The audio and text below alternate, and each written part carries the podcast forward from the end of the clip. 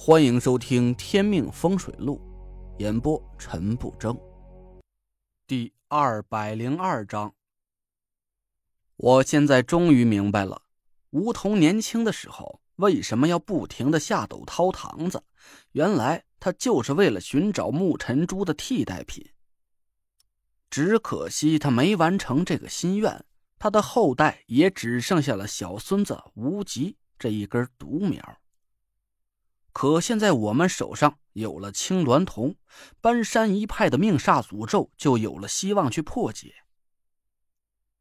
田天祥直到现在还处于懵逼状态，他一直张大嘴盯着桌子上的青鸾铜，惊得一句话也说不出来。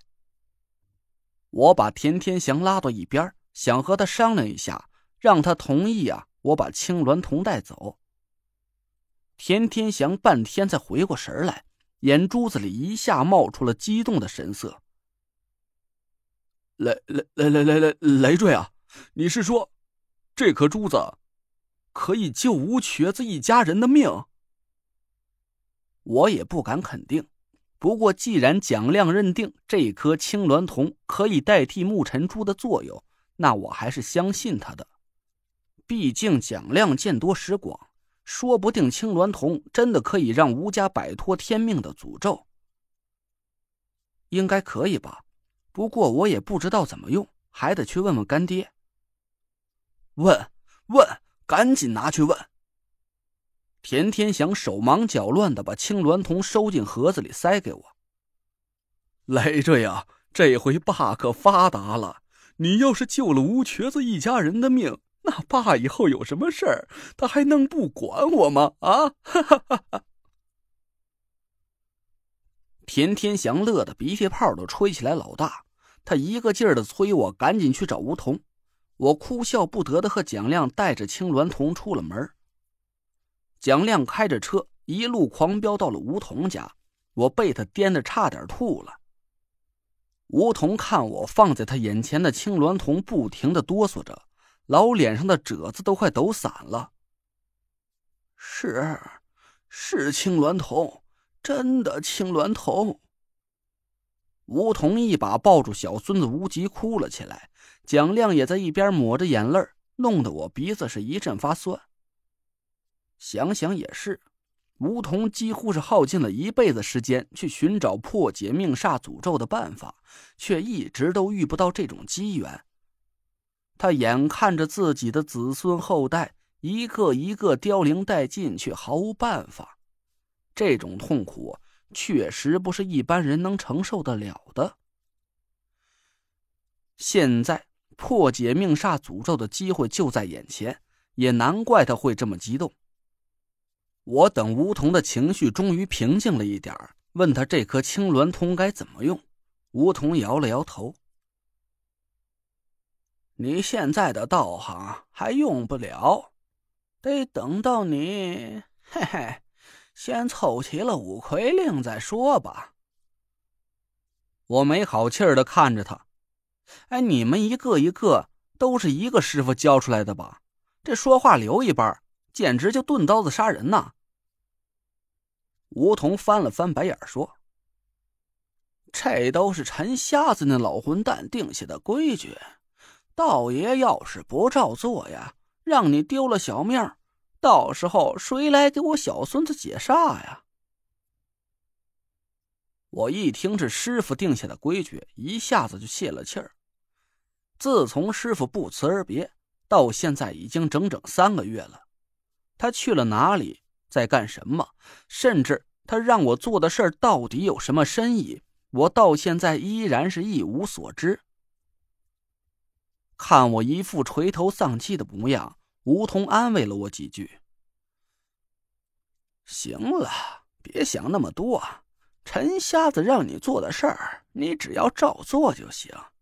那老东西，嘿嘿，他的心思呀深着呢。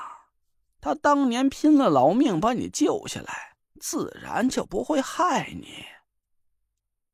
我叹了口气。把青鸾铜收进盒子里，梧桐指指青鸾铜说：“这东西就放我这儿吧，等你凑齐了五魁令再来找我。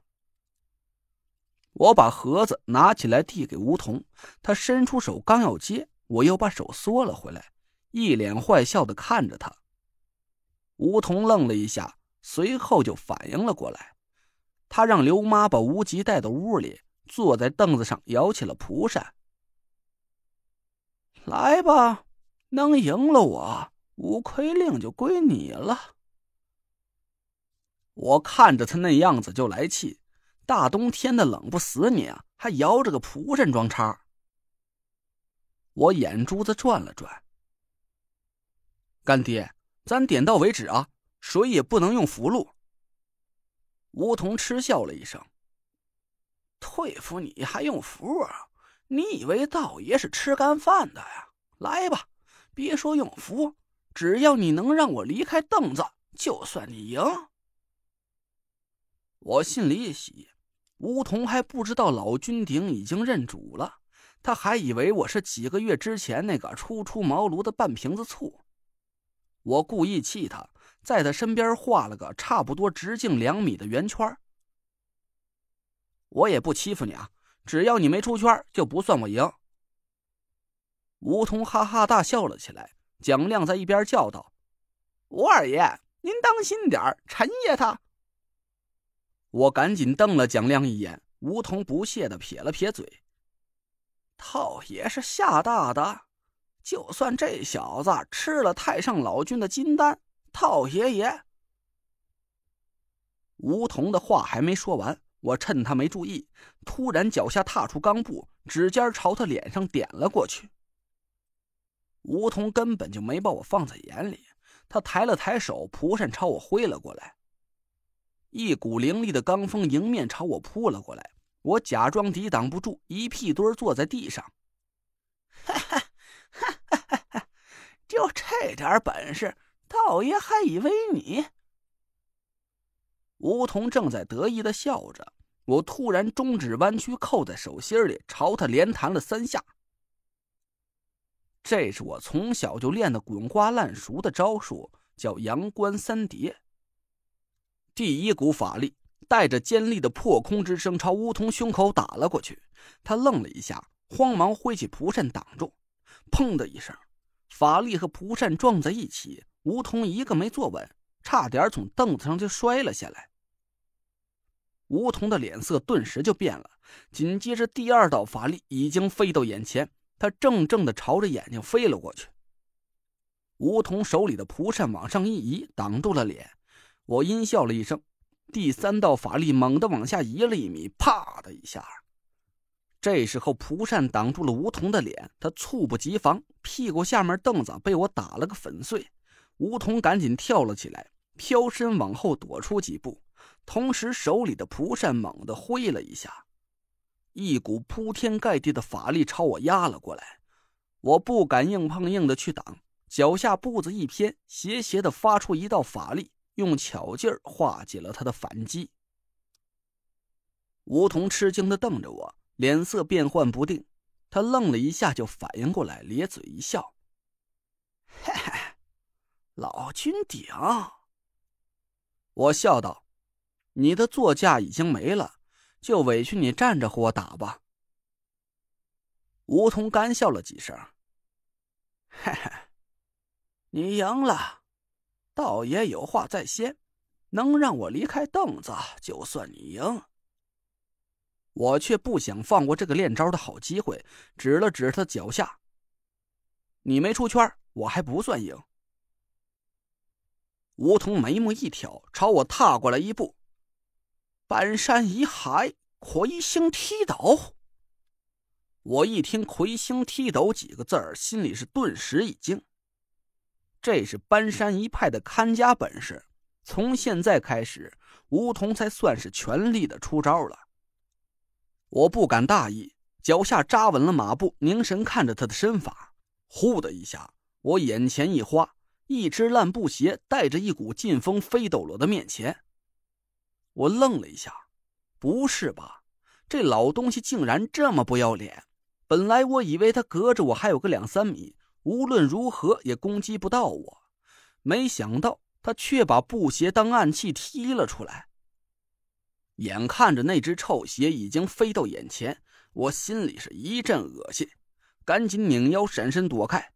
突然，我耳边忽的刮起一阵凉风，我心里一惊，脚下斜走两步，余光瞥见梧桐那只臭烘烘的脚已经几乎贴在了我鼻子尖儿上。